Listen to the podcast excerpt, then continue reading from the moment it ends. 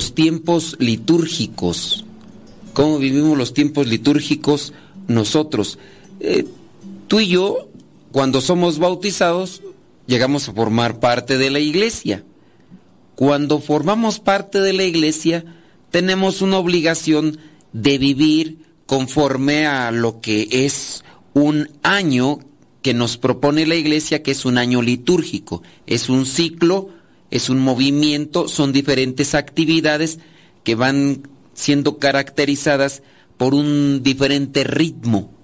Eh, comenzamos el año litúrgico con una actividad, con un color, con una celebración, con unas actividades litúrgicas. Después de un tiempo cambia a otra tonalidad, a otro color, a otras actividades, a otras lecturas bíblicas para ir teniendo como que estas, estos ejercicios del espíritu o actividades, como podría ser el que va, yo nunca he ido, pero los que van o a veces uno escucha, van al gimnasio, pues no solamente están haciendo todo el tiempo pesas, ¿no? De repente hacen que el cardio y quién, quién sabe qué, y, y que correr, y para que vaya el cuerpo teniendo un cierto tipo de movimiento en las diferentes partes y, y, así pues pueda ejercitarse y pueda adquirir una condición. Pues si nosotros lo miramos en el sentido espiritual, la iglesia nos propone en el año litúrgico diferentes actividades que nos podrían ayudar.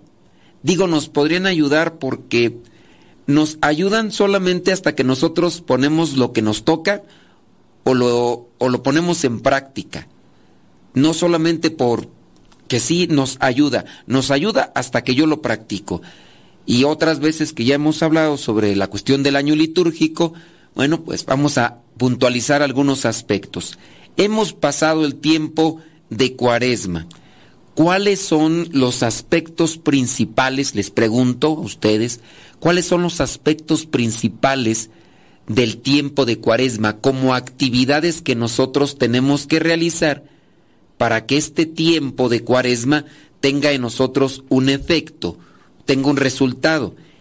Y si nosotros nos acercamos a las actividades y las ejercitamos en el tiempo de cuaresma, el siguiente tiempo, el tiempo que sigue de cuaresma, lo vamos a vivir mejor, pero porque vamos, nos vamos trabajando, nos vamos esforzando.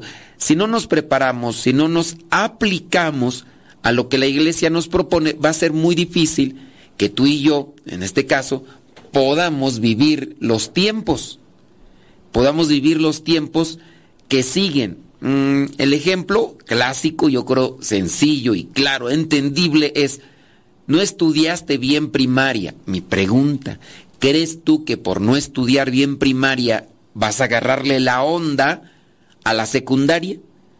Alguno de ustedes no estudiaba primaria y le fue bien en secundaria, puede ser que sean ustedes muy inteligentes y a lo mejor ni, necesidad está de poner atención y cómo les fue, se aplicaron en la secundaria, lograron avanzar estudiando, cómo les fue en la preparatoria, si es que llegaron. Cuando no nos esforzamos, cuando no nos aplicamos, cuando no avanzamos, tiende a ser fastidiosa la escuela. Por eso pesa, porque no le entendemos. Y si no nos aplicamos, menos le vamos a entender. Y queremos salidas fáciles y mejor ya no estudio y ya no me preparo. Y ya no voy entonces a avanzar. Lo mismo sucede en nuestra vida ordinaria y en la vida cristiana. Yo no vivo bien el primer tiempo que me ofrece el año litúrgico.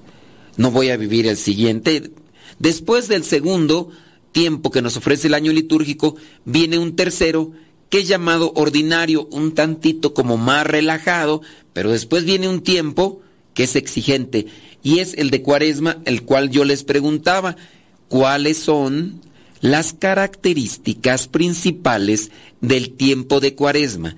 Las viví, me esforcé.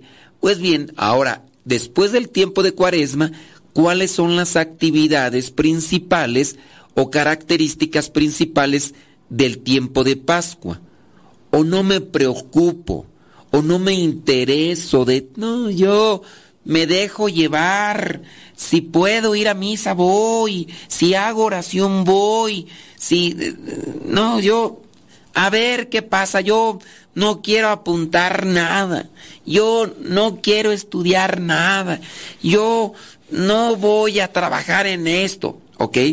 Lo puedes hacer porque, hay libertad, hay libertad, lo puedes hacer, pero ¿qué resultados hay cuando no nos esforzamos? ¿Qué resultados hay cuando no nos aplicamos? ¿Qué resultados hay cuando no somos exigentes?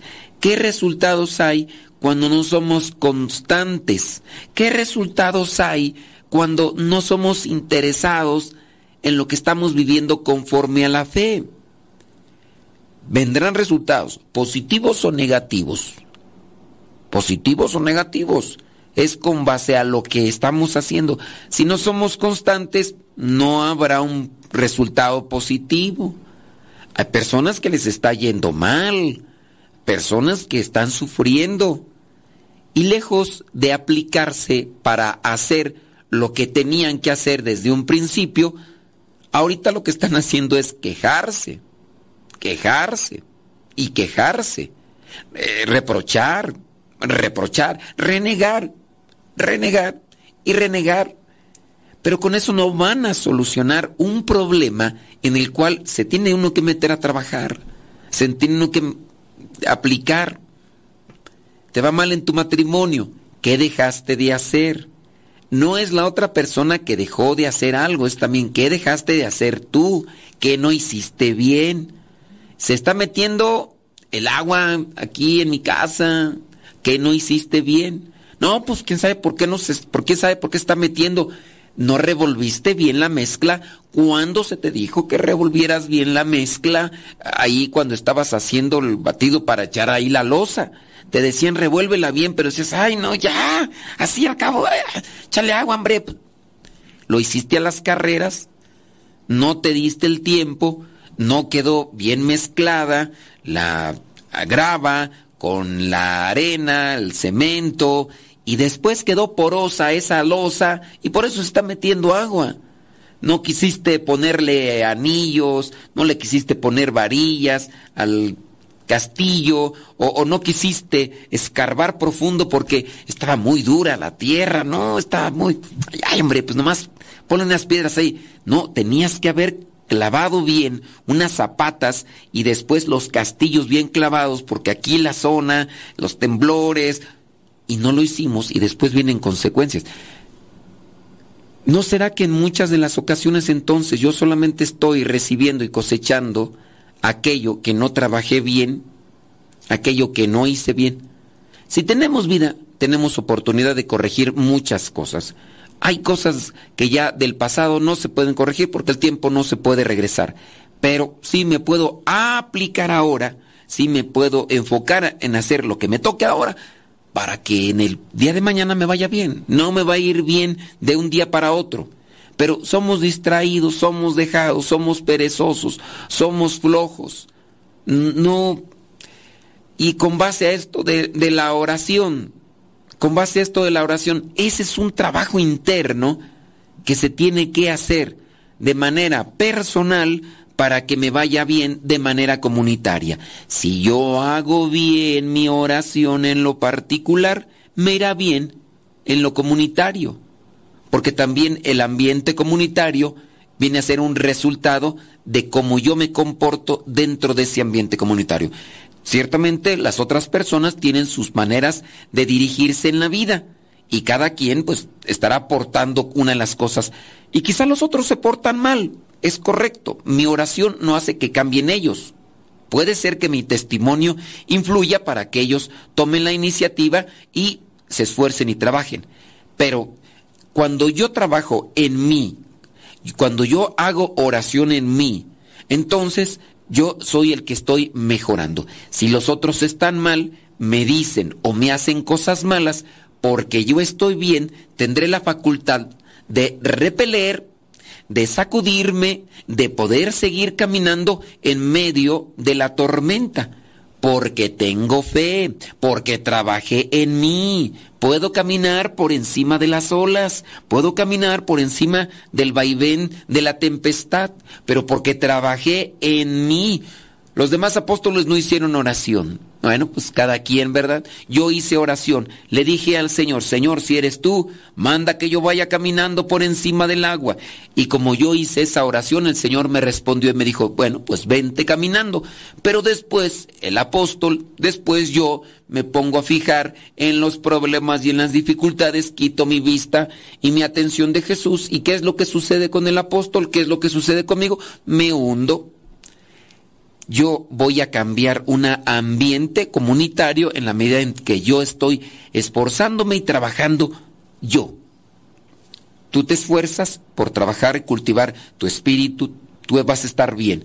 Hay personas, mujeres principalmente, que podrían estar haciendo oración, pero no están haciendo oración bien. No están haciendo oración bien porque en la dificultad se sabe si hicimos bien la mezcla, la revoltura, el trabajo interior. En la dificultad. Estas personas no hicieron bien la revoltura, no le pusieron la cantidad de cemento que les tocaba poner en la grava y en el balastre o en la, en la arena para hacer la revoltura y después no revolvieron bien. Viene la dificultad, viene la tormenta, viene el temblor, se sacude todo. No es que yo sí hago oración, pues hay algo que no estás haciendo bien porque se agrietó tu casa, se, agrietó tu vida, te vino una traición, te vino una infidelidad. ¿Y cómo respondiste? ¿Cómo, cómo reaccionaste? Les platico esto porque hay muchas cosas pues que debemos de trabajar en nuestro interior. Ustedes y yo, de manera individual para que tenga una repercusión comunitaria y familiar. Recientemente tuve una reunión con hermanos consagrados, hermanos de comunidad, hermanos sacerdotes. Un rato de convivencia, un rato de reflexión, un rato de retiro, pero también al tener la convivencia hay participación y hay un cierto tipo de informes. De repente me dicen, el hermano fulano de tal ya quiere dejar la vida de consagrado, ya quiere dejar el ministerio sacerdotal. Y entonces, en cierto modo, una preocupación, quizá morbo, quizá chisme, algo nos puede inquietar o todo conjunto a su vez nos lleva a hacer las preguntas, ¿y qué pasó? ¿Y qué pasó? Bueno, eh, lo que pasa es que pues dejó de hacer oración. Ya no se levantaba en las mañanas. ¿Y pero, o sea, dejó hacer oración y luego, no, pues ya cuando estaba eh, en la misa ya no meditaba, ya decía las cosas nada más así porque sí. Ah, después, ¿qué pasó? No, pues ya no, no se exigía, no nada. Después, ¿qué pasó? No, pues después pasó que se le cruzó entre ceja y ceja una persona una persona que si bien no está bien centrada en las cosas de Dios y empezó a mirar a un consagrado como una propuesta para su vida matrimonial o vida de cariño. Y el otro como estaba ya desconectado, como el otro estaba ya fuera de sí, pues lo agarraron mal acomodado, se emocionó y ahorita anda en esa cuestión de que ya se enganchó con otras cosas. Eso eh, da en cierto modo tristeza por parte de quien uno conoce cuando uno lo ve y dice, pero no se veía así, pues sí, porque tú nada más lo mirabas por fuerita y lo mirabas allá de vez en cuando, pero en su interior y en su vida privada, así era como vivía. Y vienen las consecuencias vienen las consecuencias de que vendrán tentaciones, vendrán provocaciones y cómo respondes.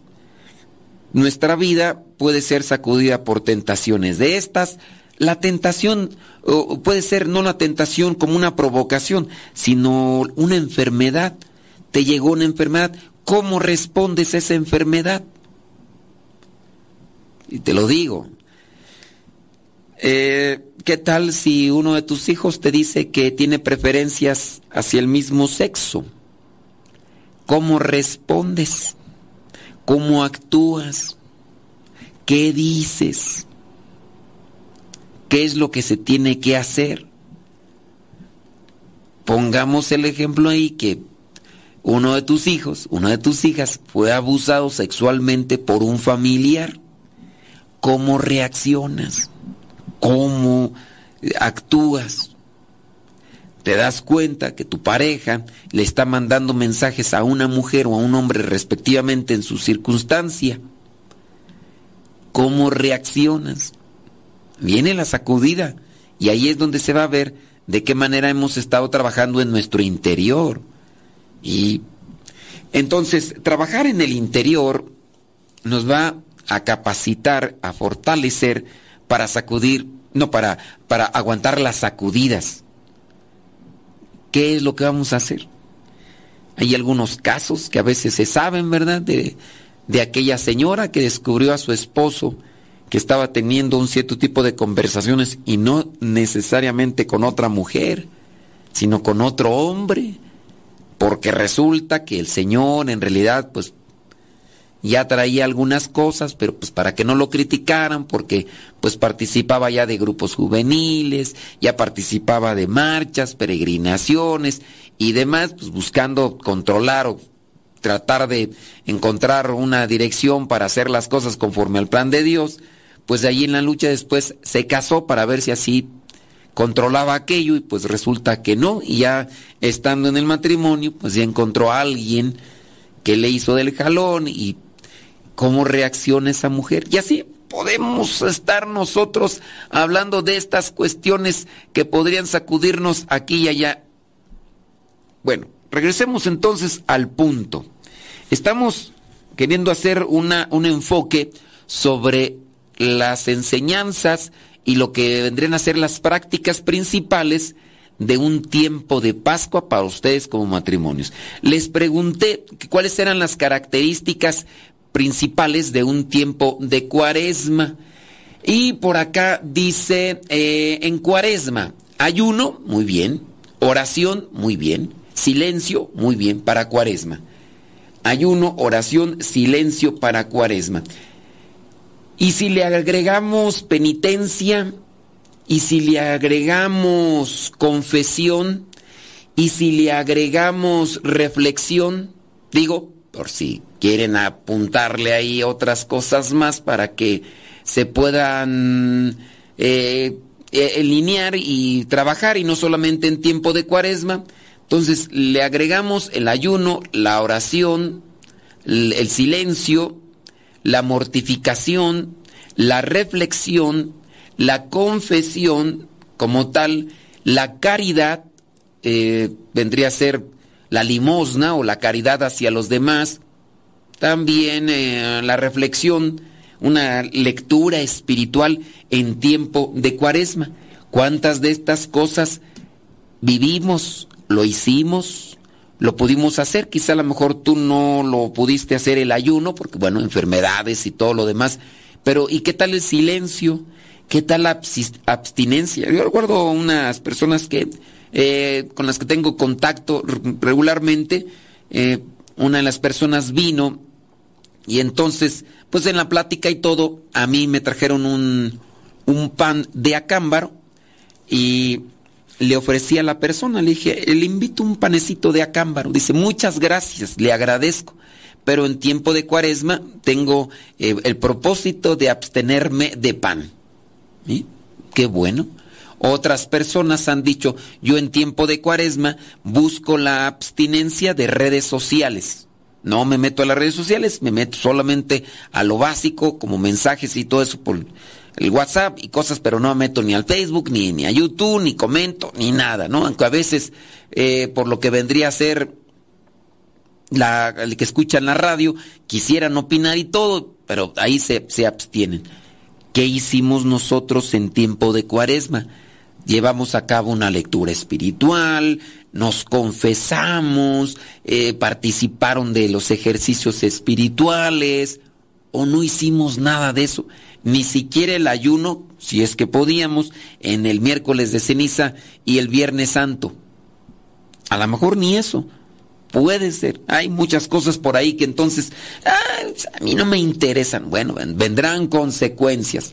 Ahora vámonos a la cuestión de la de la Pascua. ¿Cuáles, les pregunto yo, cuáles podrían ser las características principales del tiempo de Pascua? Ya ustedes por ahí les voy a dejar que, que escriban, que me pongan ahí, eh, sáquenlo de su ronco pecho, de sus ideas y todo. Digo porque igual si lo ponen a buscar, pues a lo mejor sí lo van a encontrar por ahí, pero ustedes las características que ustedes les vengan así de manera inmediata a la mente. ¿Cuáles vendrían a ser las características principales del tiempo de Pascua? En el tiempo de Pascua, ¿cuáles podrían ser esas cosas que yo podría considerar que, que tengo que vivir? Esas características que tengo que asimilar y compartir con los demás. Yo ahí se los dejo y también pues para que lo vayan ahí colocando, ¿no? En el caso de lo que vendría a ser una situación de lectura espiritual para la Pascua, en la Pascua se nos presentan pasajes muy bellos porque son los encuentros con Jesús. Estos pasajes bellos, uno podría hacer, a mi manera de considerar, podría ser el momento del perdón. Una de las terceras apariciones que dice Jesús tuvo con sus apóstoles, según nos lo menciona Juan capítulo 21, versículo 14, cuando se presentó allí a, orillas de un lago, los apóstoles pareciera ser que toda la noche habían estado pescando y ya después no al no agarrar nada en la mañana, pues ahí ya todos desvelados, a lo mejor hasta enojados por no haber pescado, quién sabe, ¿verdad? No sé cómo, cómo seamos nosotros y más con estas cosas que a veces pasan en nuestra vida. Estuvimos haciendo mucho esfuerzo y no hubo resultado, ¿verdad? ¿Quién sabe? Y entonces eh, Jesús dice que se aparece ahí y después les dice que, que hagan algo, ¿no? Y pescan. Y ya después de que pescaron, incluso después de que comieron algo ahí, viene lo que vendría a ser en el versículo 15, que habla sobre el perdón. Terminado el desayuno, después de que echaron su pescadito así dorado en las brasas, un, pescadito zarandeado, así, pescadito zarandeado, pues, no, no, no, aquí no dice camaroncitos, pero, pues no, ya, ya, el pescadito zarandeado, ya nomás sobría, uno así. Entonces, terminaron y dice que estaban ahí, y eh, versículo 15, Jesús le preguntó a Simón Pedro, Simón hijo de Juan, ¿me amas más que estos? Y Pedro le contesta, sí, Señor, tú sabes que te quiero. Jesús le dijo, cuida de mis corderos. Volvió a preguntarle, Simón hijo de Juan, ¿me amas? Pedro le contestó, sí, Señor, tú sabes que te quiero. Jesús le dijo, cuida de mis ovejas. Por tercera vez le preguntó, Simón, hijo de Juan, ¿me quieres? Pedro, triste, porque le habría preguntado por tercera vez si lo quería, le contestó, Señor, tú lo sabes todo, tú sabes que te quiero. Jesús le dijo, cuida de mis ovejas, te aseguro que cuando eras joven te vestías, bueno, y hay las demás cosas. Sobre el perdón. Se puso triste Pedro, porque sin duda también se había acordado de esas tres veces en las que había negado a Jesús. Y ahora Jesús le está volviendo a preguntar tres veces, ¿me quieres? ¿Me amas? Pedro, tú sabes, Señor, tú sabes. Y a la tercera se puso triste. Una de las características entonces de Pascua podría ser el perdón. El perdón. ¿Cuáles otras características para su modo de entender y de ver para ustedes podrían ser las de Pascua. ¿Cuáles son las características de Pascua? Yo tengo por aquí apuntadas algunas, así que ahí les va de mi ronco pecho. Yo sé que por ahí algunos de ustedes ya están escribiendo, qué bueno.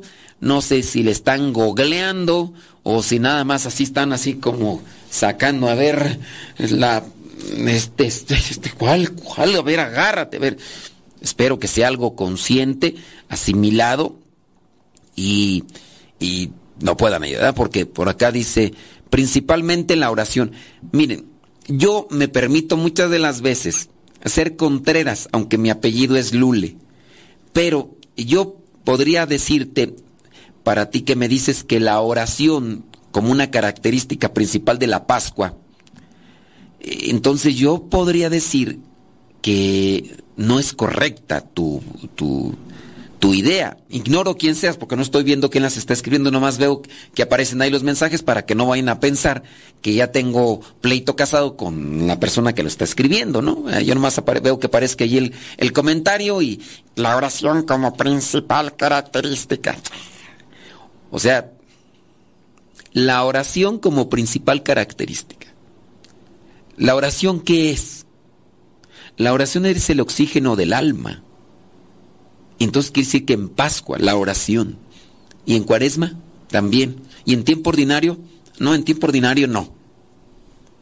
En tiempo de Adviento la oración tampoco, mm, no.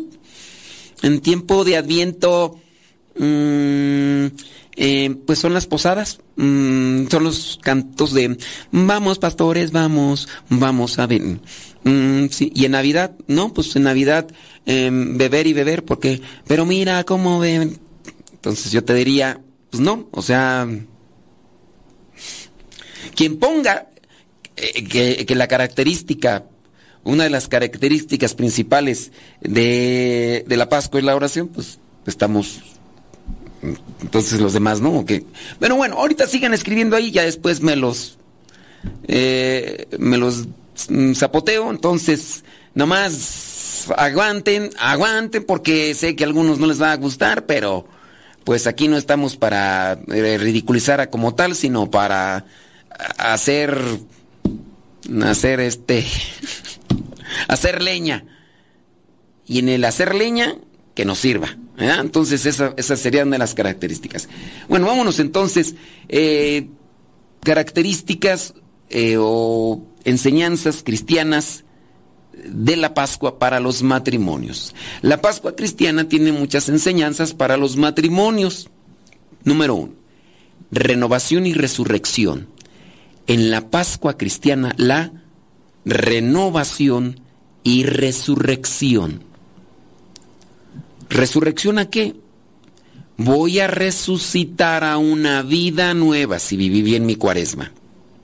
La Pascua es un tiempo de renovación y resurrección donde celebramos la victoria de Jesús sobre la muerte y la promesa de una nueva vida. De la misma manera, los matrimonios pueden aprovechar este tiempo para renovar su compromiso, reavivar el amor y la pasión en su relación. Resurrección. ¿Qué, significa la palabra resurrección? Búsquenle por favor ahí en el Google Búsquenle por favor en el Google y para que, qué significa la palabra resurrección. Les vamos a ir media hora para que lo busquen. Busquen en la etimología, no me vayan a buscar eh, esos significados pichurrientos eh, de Wikipedia, por favor. Porque luego ahí buscan eh, resultados pichurrientos de el diccionario Larus. Resurrección, adjetivo de resucitar tus cejas pintadas, ¿qué? Eso no, no, no. Etimología, busquen la etimología de la palabra resurrección y pónganmela por favor ahí. ¿Cuáles son sus bases etimológicas? ¿Cuáles son sus raíces etimológicas? ¿De cuál palabra se compone resurrección y de, dónde viene? Ahí, entonces ahí los voy a poner a chambear, pues hagan algo. Entonces, una de las características o enseñanzas de la Pascua, decíamos que es renovación y resurrección. Hay que renovarnos y hay que resucitar. Ahorita, ahí se los dejo nada más y ahorita regresamos con esa terminología de resurrección para que se entienda bien dentro de los matrimonios.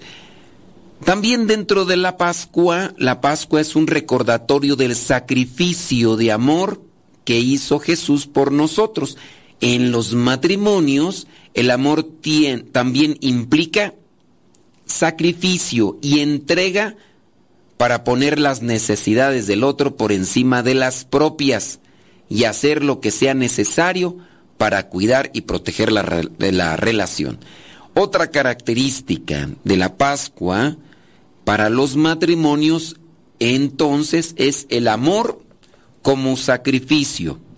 El amor como sacrificio, la entrega por el otro, el darse por el otro.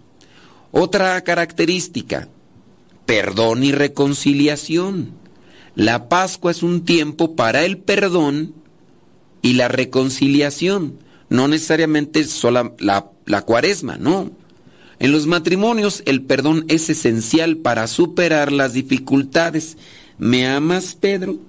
¿Me quieres, Pedro? El perdón es esencial para superar las dificultades y para sanar las heridas emocionales que pueden haberse causado mutuamente. Y que no venga a estar siempre reproche de te acuerdas, tú me lo hiciste, tú me lo dijiste, tú esto, tú lo otro. Ya, o sea, eso ya pasó hace dos años. Eso pasó ya hace diez años. Ya, déjalo a un lado. No, pero pues, tú crees que se me olvide como si hubiera sido tan fácil. Nomás no. Entonces, perdón y reconciliación. Vamos a ver, vamos a darles con todo para que se les quite. La palabra resurrección viene del latín resurreccio, creado a finales del siglo ¿eh? por la iglesia para referirse a la vuelta de la vida de Jesús. La palabra resurrección viene del de resurrexus, el participio, volver a levantarse. Muy bien, resurgir, dicen acá, levantarse de nuevo. Eh, así como Cristo resucitó eh, con sus cicatrices para aprender a resucitar mi alma, también el perdón para, principalmente a mí, para no seguir como zombie. Ande, pues entonces, resucitar es esto, es volver a la vida, volver a levantarse, resurgir. Muy bien, a los que hicieron ahí la tarea. Eh, bien, entonces eso es lo que significa resucitar. Resucitar es volver a la vida. La vida es disfrutarla. Estoy viviendo, estoy disfrutando contigo, estoy disfrutando en el matrimonio, estoy disfrutando mi vida, eh, resucita. No, pues estos, como decían ahorita ahí, eh, como zombies. ¿Qué es un zombie? Pues un zombie es un muerto viviente, ¿no? un muerto viviente, o sea, ya vive como mecánico. Los zombies, de lo que yo he visto por ahí, eh, solamente se dedican a comer el cerebro de la, de la gente y luego también esos mismos se hacen zombies, ¿no? Y entonces estos fulanos no duermen y quién sabe si harán del baño. Yo digo, pues si comen cerebros, pues también tendrían que ser el baño, pero bueno, quién sabe cómo le harán. La cosa es de que son este muertos vivientes que solamente se dejan llevar para buscar a personas vivas les las matan y les comen el cerebro, ¿no? Son, son ya entes materiales, mecánicos, eh, que van solamente siguiendo algo. Ellos no se ríen, ellos no se enamoran, ellos no, no, no, no conviven, no, no hacen oración, nada. Y así hay mucha gente como zombie.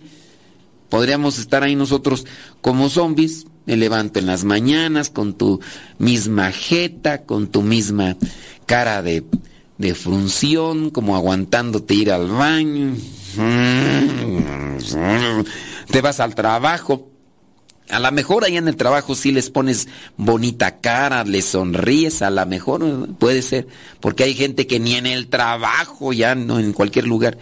Y regresas a la casa con tu misma cara de mustio o de mustia, con tu misma cara de eh, limón chupado, con tu misma cara de chupamirto y zombies. ¿Qué, qué, qué, qué le da felicidad a este? ¿Qué le da felicidad a esta? Nada. Ya, nada. Ya, cuando ve que los demás están felices, esos ya están muertos. No, no le da felicidad a su matrimonio, no le dan felicidad a sus hijos, no le da felicidad, nada. De todo se queja, que porque llueve, que porque no llueve, que porque hace sol, que zombies. Necesitan resucitar, necesitan resurgir. Lázaro volvió a la vida, después se volvió a morir físicamente, ¿no? Jesucristo tiene una resurrección, pero es gloriosa, diferente. Ese es volver a la vida, pero una vida gloriosa. Y eso también estamos llamados nosotros, a resucitar todos los días, a vivir. Pero ¿cómo vamos a vivir? Pues en la medida en que tengamos un encuentro con Cristo. Si tenemos un encuentro con Cristo, podemos resucitar, saborear la vida, saborear lo que hacemos, saborear lo que vemos, pero en el buen sentido, saborearlo en el sentido que nos aproveche para nuestro bien. Porque podría ser alguien que lo aproveche, pero después le intoxica. Ay, está disfrutando comiendo esto, pero es, pues ¿cómo le va a ir? Sabe que le va a hacer daño. Mira cómo, cómo, me acuerdo yo una señora, en paz descanse, que ya murió. Esta señora, mira, le decían, tenía diabetes la señora, pero le valía gorro así como tunas en San Luis. Agarraba la coca, así mira. Y de veras, antes, no, no sé, porque yo no me he metido yo a las tiendas a ver los chuchulucos y dulces. Antes había unos tubitos, así, que adentro tenían azúcar de chocolate. Entonces uno iba, compraba esos tubitos porque eran, y, los masticábamos con tu y plástico para que no se desgastara pronto el, la ¿no? Y recuerdo a esa señora que ya estaba grande, no quiero decir su apodo, ¿verdad? Pero que había tenido muchos hijos, esta señora de mi rancho. Y mira, agarrando la coca de esas de vidrio, así, bien congeladita, veces como hasta escurre así el, el frillecito así sabroso, y a veces hasta con hielito así por dentro, así como que raspa, que así, y está como que te retuerces cuando me han dicho, me han dicho. Mira, la señora agarraba la coca así, mira, y cortaba el tubito de plástico con azúcar y se lo ponía al mismo tiempo, mira, qué gusto. Uno miraba a esa señora y decía, hijo, se ve bien sabroso que se le está saboreando. Y después con tu diabetes. Bueno, pues así también es el pecado. Así es el pecado, o sea, pero entonces eso no, no es disfrutar de la vida. No es vivir. Si sabemos vivir lo que hacemos, tiene un buen resultado. No saber, saber vivir, pero contaminarse de pecado, no trae buen resultado. Entonces, eso no es saber vivir no es saber vivir. Ni el pecado trae buenos resultados, ni la mala alimentación para poder decir, no, yo, yo disfruté tomarme esa coquita bien fría con, ese, con esos, mm, esos azúcares de chocolate. No. Y así cualquier otra cosa. Disfruté de la vida. No, mm, en realidad no disfrutaste la vida. Fueron unos instantes de placer y después vendrán horas y días y meses de sufrimiento. Entonces no se disfrutó la vida. La vida hay que disfrutarla, pero en plenitud, ¿ah? que lo que hago me sepa bien y que lo que resulte o resurja de eso me sepa bien. Entonces, ya con esa cuestión sería el resucitar. Resucitar a lo que vendría a ser volver a la vida y volver a la vida en Cristo. Algunos de ustedes tendrán sus testimonios, sabrán que dentro de las cosas de Dios, cuando ya están viviendo en el plano de Dios, en el terreno de Dios, se disfruta, es algo que se saborea. ¿Quién no? Hasta incluso esas misas de, de vigilia pascual y cuando no estaban con Dios, cuando no se acercaban a Dios, cuando no conocían a Dios, misas de 45 minutos se les hacían como si fueran de tres horas. Y luego todos distraídos y enojados, pues así. Pero ya cuando empezamos a conocer de Dios, ¿quién no hasta la mejor hasta participó ahí como lector y estaba todo nervioso? Y ya cuando le dijeron, no, pues ya se terminó. ¿Cuántas horas tuvimos aquí? Dos horas. Yo participé en una misa de vigilia pascual de tres horas ahí con el obispo y catecúmenos y todo, tres horas. Bueno, yo no puedo decir que me cansé, no, ya la fui disfrutando porque una misa es una oración y, yo digo, voy a aprovechar la oración, el momento, en ocasiones me gusta cerrar los ojos para intimar más con Dios, nada más que pues luego me están diciendo, eh, ya, te toca y pues por eso ya no lo cierro, pero cuando se puede hay que hacerlo. Regresamos pues a las características ya después de que desglosamos esto de resurrección que es volver a la vida. Característica, renovación, resurrección en el matrimonio, amor como sacrificio, perdón y reconciliación en la Pascua, perdón y reconciliación. Jesús perdonó a Pedro y también perdonó a los demás necios. ¿Cómo puede ser posible que no crean que, yo he resucitado? Los perdonó y se reconcilió. No, ¿Tenemos a alguien con quien no nos hemos reconciliado?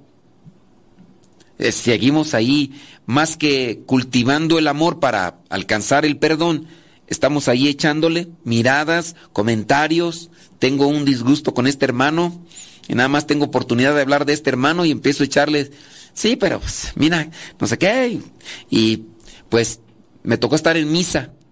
Y hay veces que hasta eso se ve, también a veces entre padrecitos. Este padrecito le tocaba aquí y de repente volteó y se dio cuenta que estaba con aquel con que no se está llevando muy bien y ya se fue por otro lado. Pues ¿por qué te cambias? No, acá es que acá... Ustedes dirán, entre los padres, ustedes entre matrimonios poco no. Pues eso pasa. Y, entonces, perdón y reconciliación.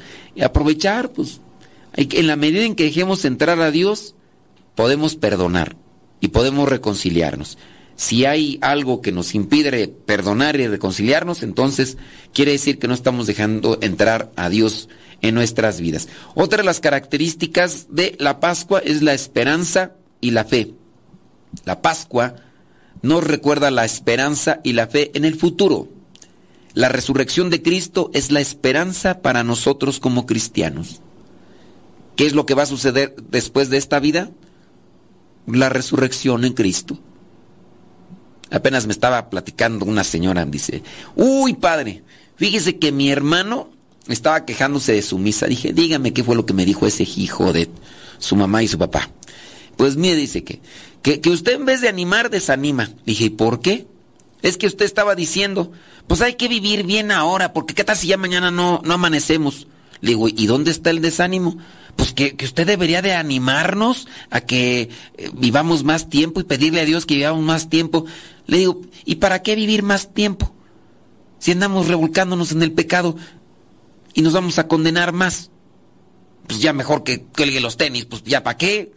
Digo, no, hay que animarse para acercarse a Dios. ¿Para qué animarse a, querer vivir más en esta vida?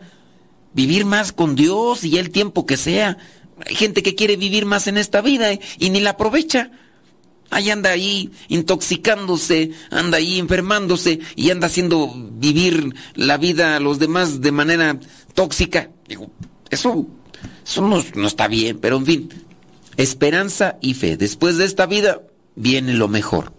Después de esta vida viene lo mejor y esa es la esperanza que debemos de cultivar. Cuando vivamos bien la Pascua, el hablar de la muerte no nos dará miedo cuando vivamos y asimilemos bien la Pascua, ¿qué significa Pascua? A ver, ahí les voy a dejar otra tarea de una vez pues, para que se pongan pilas. Googleenle porque pues muy posiblemente no saben. Y si no saben es porque no han escuchado nuestro programa de radio. Para los que escuchan nuestro programa de radio, ahí cada rato yo lo digo. ¿Qué significa Pascua? La Pascua tanto para los judíos, tanto para los cristianos, ¿eh? Búsquenle Busquen, les voy a dar media hora y ahorita leemos ahí sus comentarios. Entonces, si vivimos bien la Pascua, podemos tener esperanza en la vida eterna y la muerte ya no nos causa conflicto, sea hoy o sea mañana. Yo digo, si me llega hoy, la única preocupación es que tengo mi cuarto sucio. Esa es la única preocupación que tengo yo que me, que me vayan a morir y que, y que entren a mi cuarto y que por lo sucio de mi cuarto vayan a hacer un juicio de mi persona y vayan a decir, este era un pecador, mira cómo tenía su cuarto.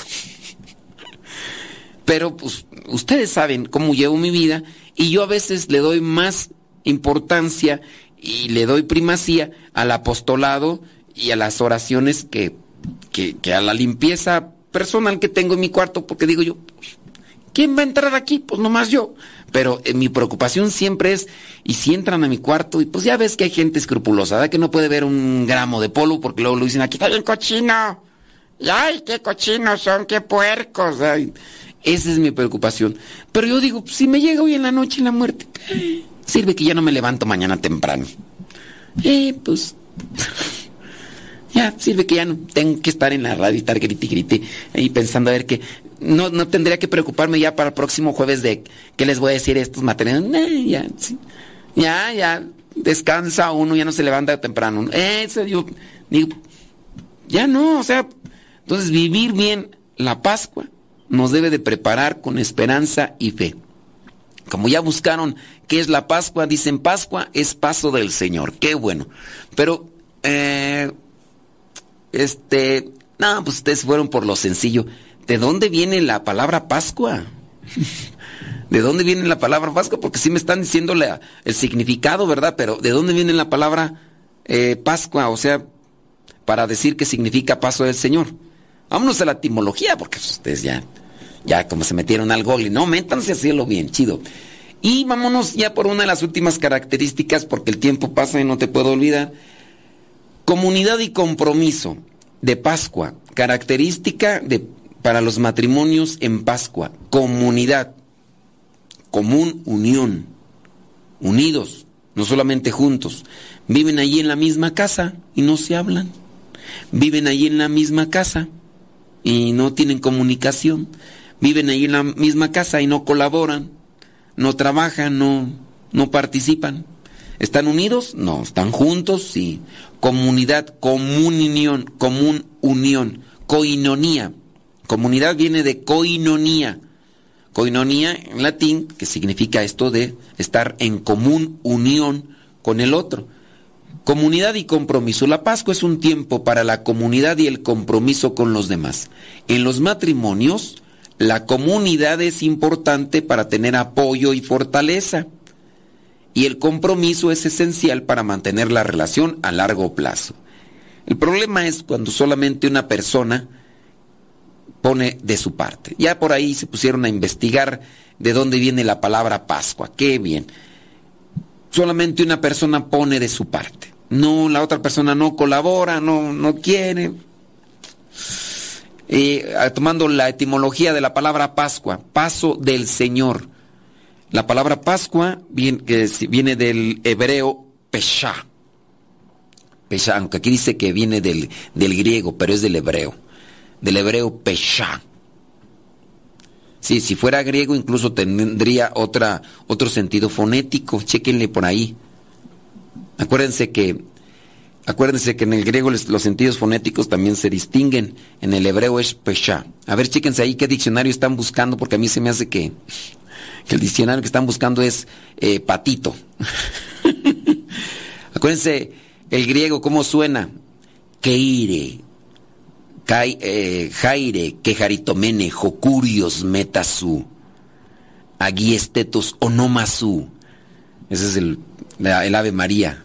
Paternoster, cuisin, ah, no, ese es en latín. En, eh, en griego es patergemón, joentois Uranois, Agiesteto, Tu, Onomasu, el Seto, Basileia, Su. Ese es el Padre Nuestro en, griego. Todavía me acuerdo. bueno, entonces, eh, dice que tú, hay quien sabe que estaban ahí poniendo ahí. Ah, en griego es Pasha, sí, pero entonces mm, viene de Pesha, que es el el hebreo, del hebreo al griego. Acuérdense que pues el paso, eh, en el caso, el hebreo, pesha, pasha, en el caso en el hebreo es cuando el paso del Señor en el pueblo de Israel, cuando estaban en Egipto, pasó el ángel del Señor, eh, ese es el paso del Señor. Y en la Pascua cristiana es el paso de Cristo, el paso de Cristo entre nosotros, el paso de la vida a la muerte el paso de la vida a la muerte y a la resurrección. Esto es así. Entonces es un paso, el, Señor pasa entre nosotros, pero nos enseña, nos guía, nos orienta, pasa por la muerte y por la resurrección. Eso vendría a ser la Pascua cristiana.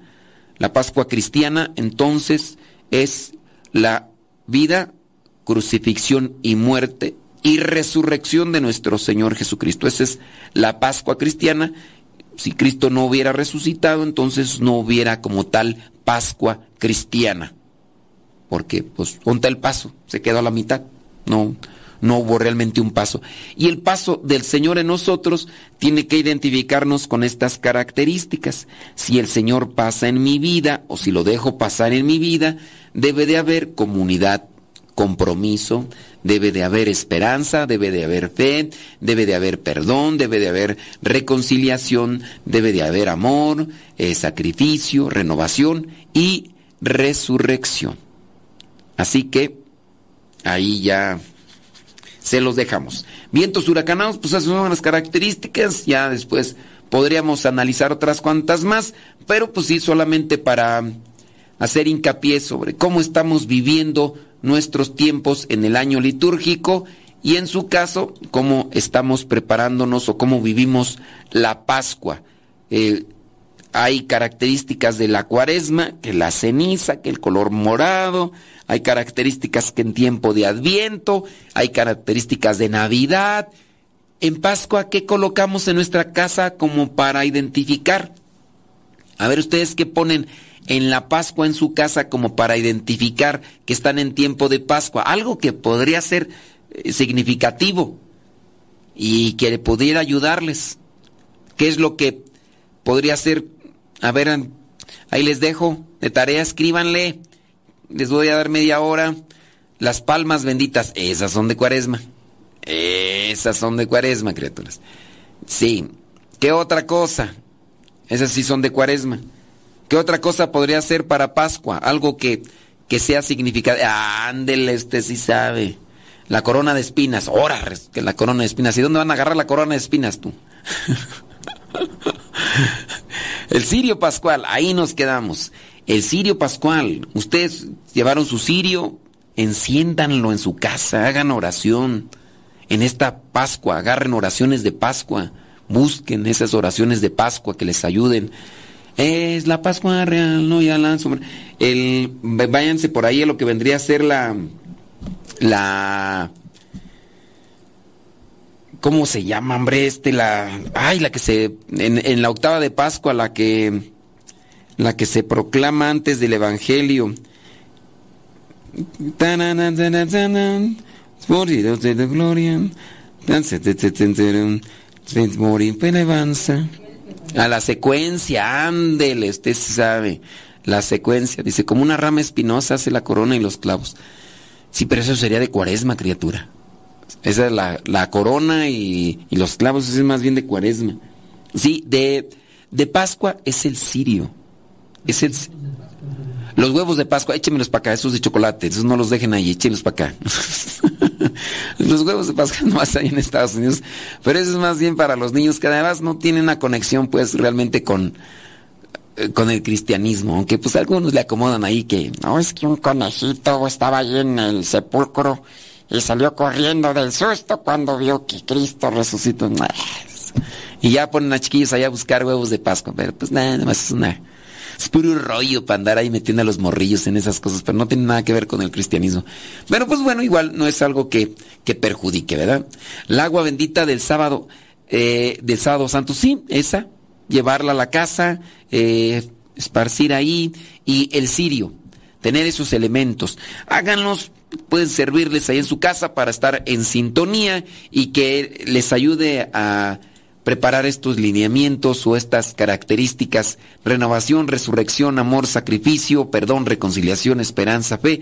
Hay muchas otras más, ¿verdad? Que podrían ser, pues, no sé, el servicio a los demás, el salir, anunciar, el salir a anunciar también el mensaje, porque eso es también lo de Cristo, ¿no? De vayan y anuncien, digan, valentía, eh, traten de proclamar, así como Pedro ahí en, Pentecostés, proclamar, prepararse. También característica de, de Pascua es prepararse para estar siempre en sintonía con el Espíritu Santo. ¿Cómo me preparo yo para, para estar ahí? Vívanlo ahí en su matrimonio, acuérdense, de manera personal. Lo busco vivir en mí. Si el otro, chirigüillo, chirigüilla no quiere, allá que, me afecta, que yo no soy feliz porque el chirigüillo es piedra de tropiezo, piedra en el zapato. Allá él, ¿no? Pero yo me esfuerzo, yo me entrego y cuando me esfuerzo y me entrego me fortalezco.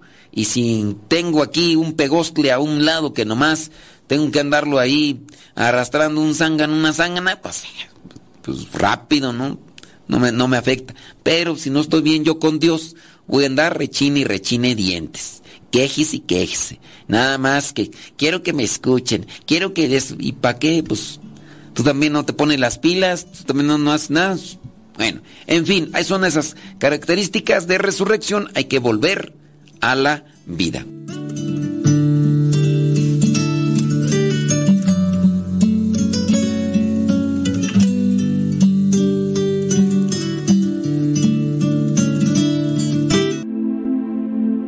Expiraste Jesús, pero la fuente de vida brotó para las almas, y el mar de misericordia se abrió para el mundo entero. Oh fuente de vida, insondable misericordia divina, abarca el mundo entero y derrámate sobre nosotros.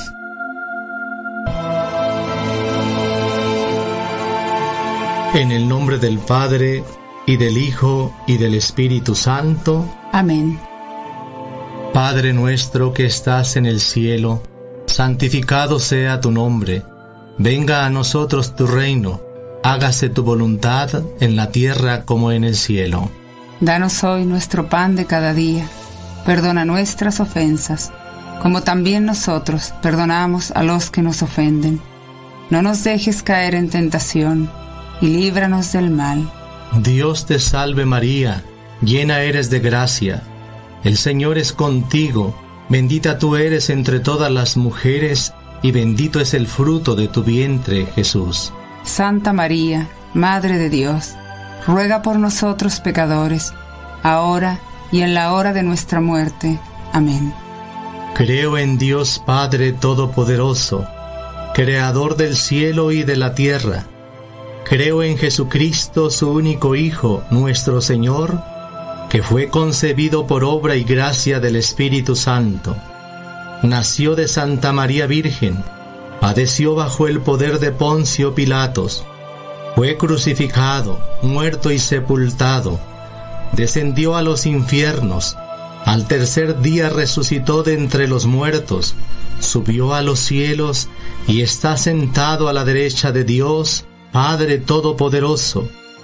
Desde allí ha de venir a juzgar a vivos y muertos.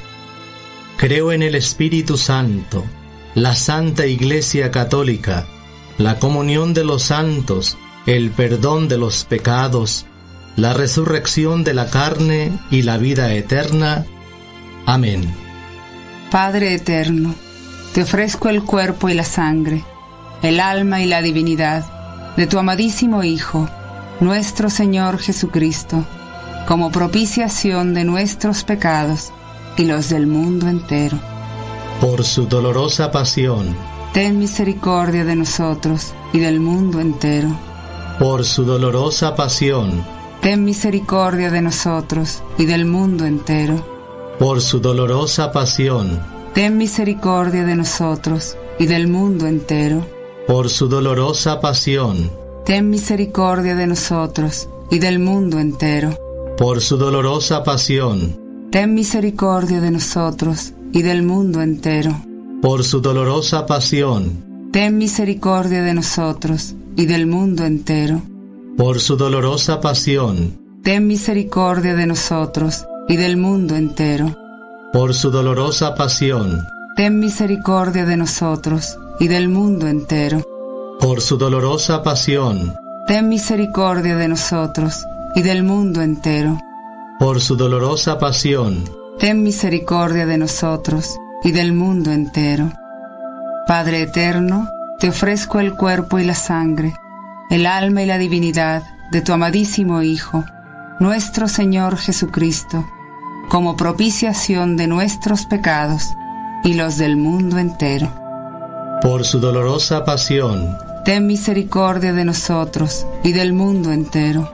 Por su dolorosa pasión, ten misericordia de nosotros y del mundo entero. Por su dolorosa pasión, ten misericordia de nosotros y del mundo entero. Por su dolorosa pasión, ten misericordia de nosotros y del mundo entero.